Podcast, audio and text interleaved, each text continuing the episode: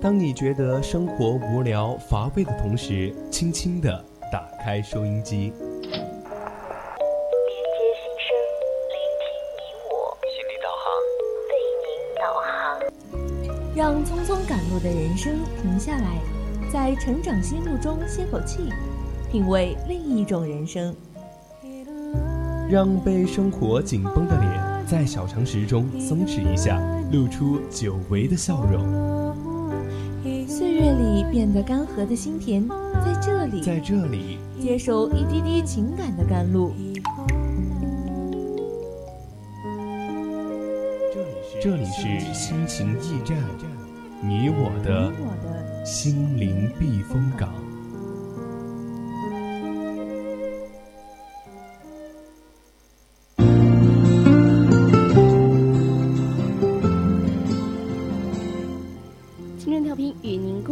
亲爱的听众朋友们，大家晚上好！您现在收听到的是四川宜宾学院校园之声 VOC 广播电台，每周周三的二十一点到二十二点为您送上的节目《心情驿站》。我呢是好久好久好久都不见的主播夏木。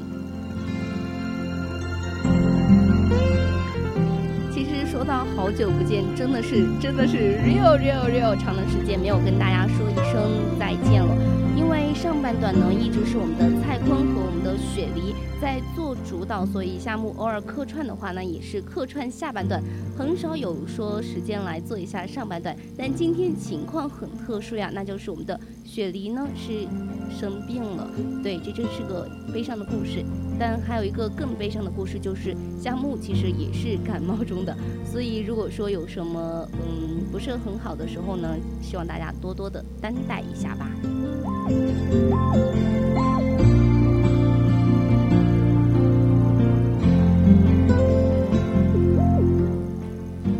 规矩，我们还是来说一下我们的一个互动方式吧。今天我们的主题是：为什么有些女生注定无法活得高级？如果对于这个话题你有什么想说的话呢？你可以在我们的新浪微博上艾特 @VOC 广播电台或者艾特 @VOC 夏目，也可以加入到我们的 QQ 听友私信二七五幺三幺二九八当中来。当然，我还是希望你能够直接私聊夏目，这样我就能够更关更多的关注到大家想要说什么了，对吧？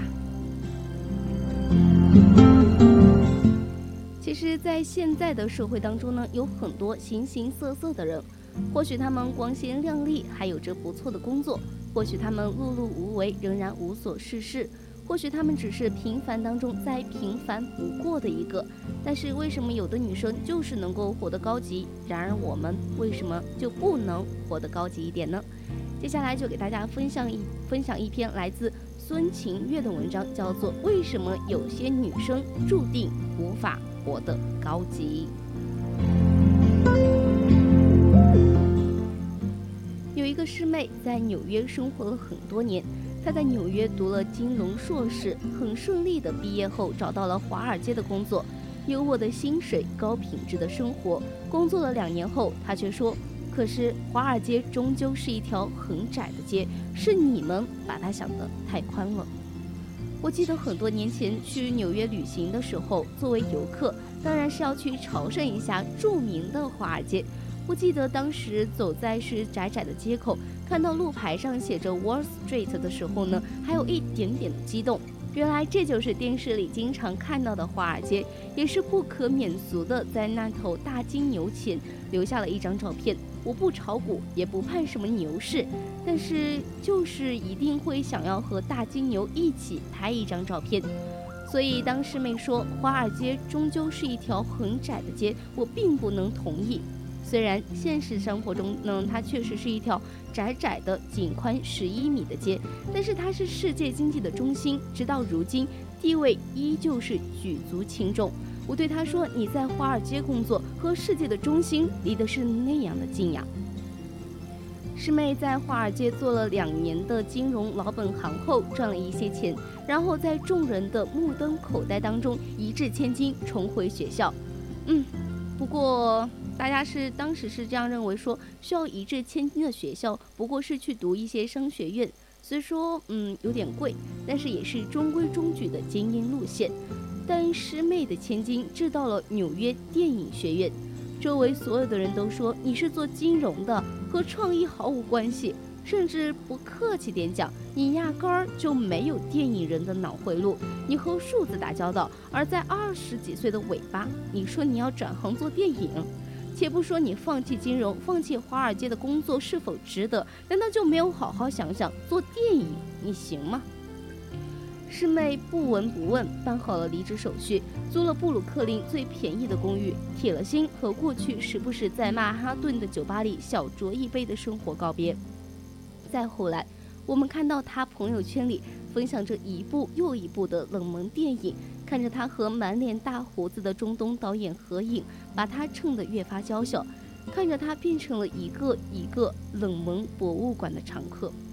他常常在我们的群里兴致勃勃地说着如今的生活，好像华尔街上班永远只穿黑白灰的他，突然在一瞬间里被抹上了色彩。大概是过了很久很久，我才小心翼翼地问他说：“为什么当初没有和任何人商量，一意孤行，就直截了当地选择了这条路呢？”师妹当时并没有回答我的问题，她问了我这样一个问题：“她说，过了二十五岁，你有没有发现，所谓重要的选择，所谓人生大事越来越多，而我们可以与之商量的人却越来越少，有时候甚至就是没有人可以商量。”是啊，我们以前小学毕业上什么初中，中考上什么高中。高考填志愿选哪座城市、哪所大学也有分歧，但有一个普遍认为好的大方向在。那个时候呢，我们就习惯于找人商量，我们和父母商量哪个城市对未来发展更好，就去哪里上大学；我们和师哥师姐商量哪个单位招实习生，哪个企业待遇平台更好，我们就去哪里投简历。因为在二十五岁之前，好与不好。几乎都有一个明确的标准，而我们就像是一张白纸，自我意识还没有完全形成呢。但是在二十五岁以后，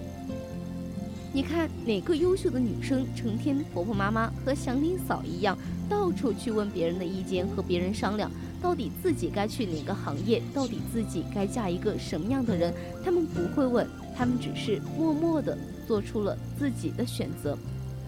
师妹说，这么多年，她最喜欢纽约的一点就是这里有很多很酷的人。纽约和所有的大城市一样，人与人之间保持着适当甚至冷漠的距离。毕竟纽约毫不介意你到底是在研究外星人，还是想要拍一个耶路撒冷最偏冷村庄的纪录片。其实说到这里，我也是有一点点对美国有一些期待的。因为在很久以前，我一直都有听说过，说美国纽约是一个非常具有包容性的城市，就是哪怕你真的某一天就直接穿着你的 bra，穿着内裤，你直接去街上走，也不会有更多的人对你投注更多的关心，或者说很意外的眼神，他们会让你觉得好像你穿的就是很正经的东西。我有些时候在想，这种包容性到底是因为他们的冷漠，还是他们确实觉得这些东西就是很正常的呢？我无法做出解答，我也没有办法去做出这样的解答，因为我没有处在那样的生活环境下，我也没有勇气去做那种挑战自我的事情。所以，我想，如果有一天真的有一个人在美国生活了很多年，在纽约生活的。非常的如鱼得水，或者说对美国的纽约非常了解的话，我希望他能够为我解答这个问题，那就是到底是包容性强，还是因为没有太多的人去关注你而已。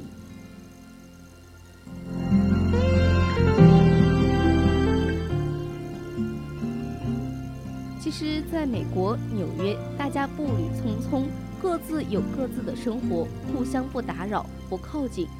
但你身在其中，会发现这里看似冷漠的每一个姑娘，其实都迷人极了。曾经在一个 open office 的日本女生普林斯顿毕的业，就是突然有一天对大家说她要辞职了。她在一个 party 上是喝得微醺的那种状态，然后告诉大家宣布说自己要去东南亚，去偏僻的乡村做一个口述历史的研究。师妹告诉我说，我永远记得那个日本女生突然告诉我们这个消息的样子。她是我们同一级分析师里最聪明、情商最高的一个，所有人都很看好她。然而，她就是这样突然潇洒的和我们告别了。没有婆婆妈妈担忧以后怎么样，没有人找任何人商量这个决定是否有风险，没有来絮絮叨叨的和我们说未来要做的项目是多么的有前景，或者说他有多么的热爱，就是一句永远，摆摆手，后会有期了，然后他就走了。这样的女生，活得太潇洒了，或者说在另一种程度上来说，嗯，有一点高级。如果说我现在还在为了生活而挣扎的话，他们的那种勇气，真的对于我这种很 low 的一直在考虑着我以后考论我的温饱的话，确实还是蛮低级的。我有些时候也在想过一个问题，就是流浪诗人，就是那种有着小文青的呃梦想的一些男男女女吧。他们也会来一场说走就走的旅行，他们会一边卖唱一边生活，他们不介意自己住的环境有多么的糟糕，不介意自己吃的东西有多么的糟糕，他们只在乎那种流浪的感觉，那种心灵上的寄托。其实我有些时候也会思考着说，到底那样子的话算高级吗？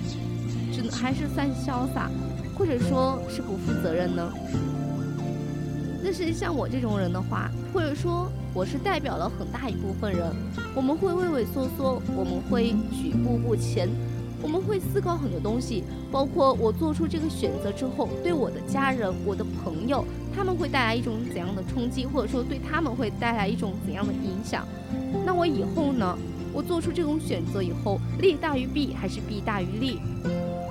或者说，我做了这个选择之后，我以后的生活会做出什么样的改变？最好的状态是怎样？最差的状态又是怎样呢？我没有办法去解答说，像我这样子的大部分的存在的人，到底是活得现实，还是说活得比较不够潇洒？但我觉得，永远不能够说不高级或者说低级，因为我觉得这就是我的选择，而且我满足于现状。那么，我觉得。我生活的品质，或者说我的整体的一个状态，它就是一个站在偏高级的时候。其实杨丽萍就曾经接受过采访，在她的练功室里，有人问她说：“你这么瘦，每天吃多少食物呀？”她打开了自己的饭盒，一小片，注意是片，一小片牛肉，半只苹果，一个鸡蛋，这就是他的午餐。并且还是在高强度、不间断的舞蹈训练时做实用的午餐。看到他的食物时，相信每一个人都会感觉自己是头牛。在一天到晚静坐的日子里，我们还是吞咽一堆堆的油腻、高热的食物，并且摄入太多，无法自控，犹如饕餮，因而身体肥胖，感觉沉重，无止境地往下堕着。堕着离轻盈自由之态越来越远。人继续问：饿不饿呢？他说：热量已经够多了。你看我还不是照样的跳舞，从来没有倒在台上。看到此话，一个词跃然而出：自律。他是已经通过理智分析，把自律意识融入自己的血液里了，成了自动的遥控器，成了一道心理程序，一道饭点，自然而然的就照做了而已。而做到了这样的自律，任何人都不会活得低级。所以杨丽萍哪怕已经五十八岁，依然有仙姿、有灵气，依然是一个精灵。任何人与之相比，都多了一层油腻的俗气。这样的人注定活得很高级。嗯，杨丽萍的这个仙气和她的那个仙字，我是真的很承认。而且这种自律的人，永远都不会活得低级。这句话我也是很认同的。但是我是觉得，如果说自律到某一种程度，甚至有一点变态的话，嗯，我已经不能够判断说，到底是活得高级，还是活得太没有自我，或者说活得不够洒脱吧。就是其实当你真的很控制自己，说要去做到某一件事情，然后自己下意识的就一直在控制自己，一直告诉自己不能做，不能做，可能最后这种不能做成为了你血液里的一部分，然后你取得了成功或者怎么样，但是这种习惯一直保持着，某一天你可能蓦然回首，发现自己真的是错过了很多的精彩，而且也是错过了很多。生而为人该体验的一种感觉吧，嗯，就拿节食这个事情来说吧，我最近也一直是嚷嚷着要减个肥，对，因为我觉得自己有点小胖，然后我就会想说，嗯，那我就要天天去锻炼，少吃，嗯。我可能是那种不自律的人吧，每次面对美食的诱惑，我是绝对不能够控制住自己的。嗯，就像今天下午室友说，哎，他知道那个豆花火锅很好吃，然后我就毫无原则的我就跟去吃了。其实我有些时候会想，如果我真的那么自律的话，可能我真的会错过很多东西。包括和室友一起去吃饭，沟通一下感情，包括那么美味的豆花，包括那些好吃的牛肉，我都会错过呀。而且我觉得食物带给别人的、带给人体的一种体验是真的，没有什么东西能够替代的。当然，这是我个人的一个想法，欢迎来反驳。其实曾经我也觉得，人要秉持一种轻松的生活观，想吃就吃，想喝就喝。毕竟人生苦短，及时行乐，方不辜负。但岁月渐长，才发觉不对。在《译者》里关于专注、自控与效率的心理学这本书中有这样一句话：最主要的个人问题和社会问题核心都在于缺乏自我控制。不由自主的乱花钱、借钱，冲动之下打人，学习成绩不好，工作拖拖拉拉，酗酒、吸毒，饮食不健康，缺乏锻炼，长期焦虑，大发脾气，而缺乏自我控制能必导致一系列的人生悲剧：身材变形、罹患疾病、失去朋友、被炒鱿鱼、离婚、坐牢等等等等。比如我所认识的一个烂性的是有一百多个男人堕了三次胎的女人，现在看她的朋友圈依然和六年前一样粗俗。贫穷、肥胖、没有安全感，一个饕餮的、从不节制食欲的人，现在整体就很肥很肥。对，嗯，一天到晚呢就只想着嗨，赶每一个酒场赴每一次宴会，完成每一个 KTV 与酒吧的女人，自觉风情万种，却不知人一提起她，大多满脸鄙夷，少人看得起。再比如一个听从购物欲，一遇淘宝打折便疯狂下单的人，现在依旧邋遢。没档次、没品味，浑身的廉价气质。是的，在这个社会里，我们很容易听到美化堕落、懒惰、不自律，来让自己心安理得的漂亮言辞。我们会说，放纵自己就是善待自己。这样的人，可能真的无法活得太过于有品质。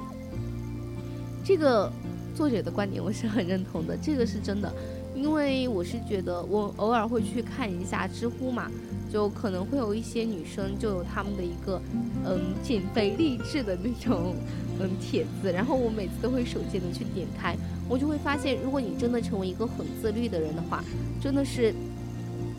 机会自来，而且生活也会真的会提升很多档次，因为在你把自己修炼得更加完美的时候，你会获得更多的资源和更多的机会。别人对你呢，就是你有这样一个过程，那说明你很自律，说明你的自我控制力和效率各方面都还不错。那么这样子也会给别人带来一种信任感，所以在提供工作的时候呢，更多人也会愿意为你提供。所以有些时候觉得，嗯。自己还是应该下定决心，好好的坚定自我，然后减个肥了吧。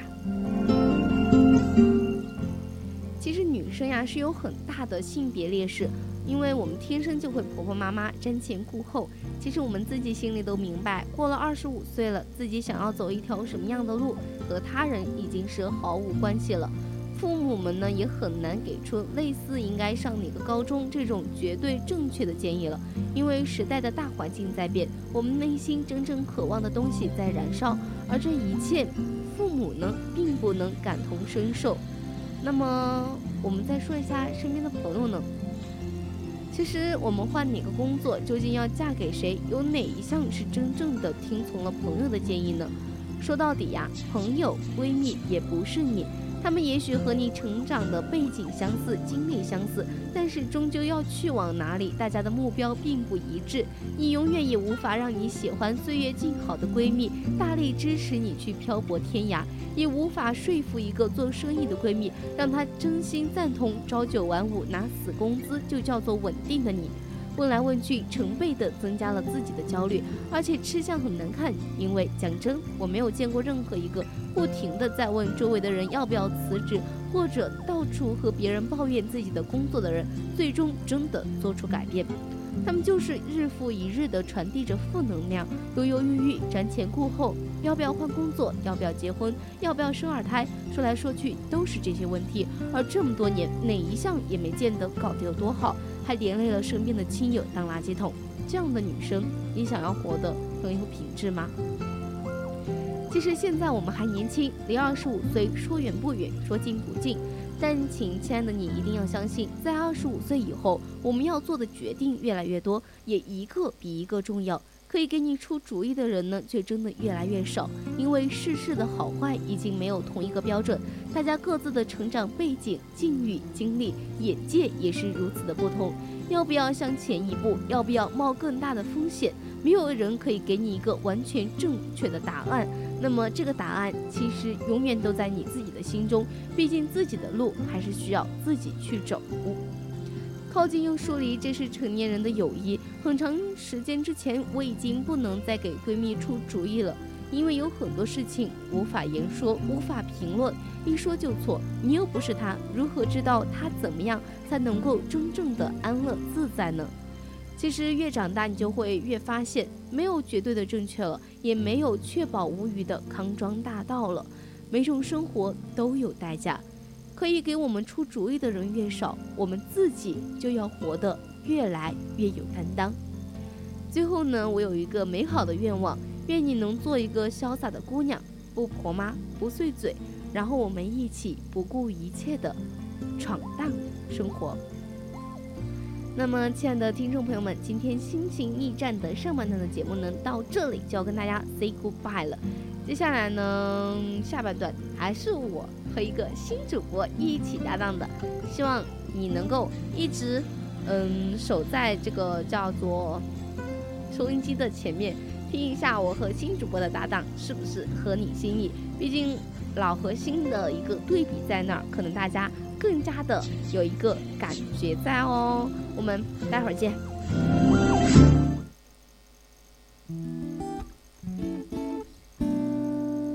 多么小的水蓝色星球，为何永留下一心痛？可是为什么我习惯了绝望呐喊一起生活？打开了电视机，又残酷又愤怒，怎么少了点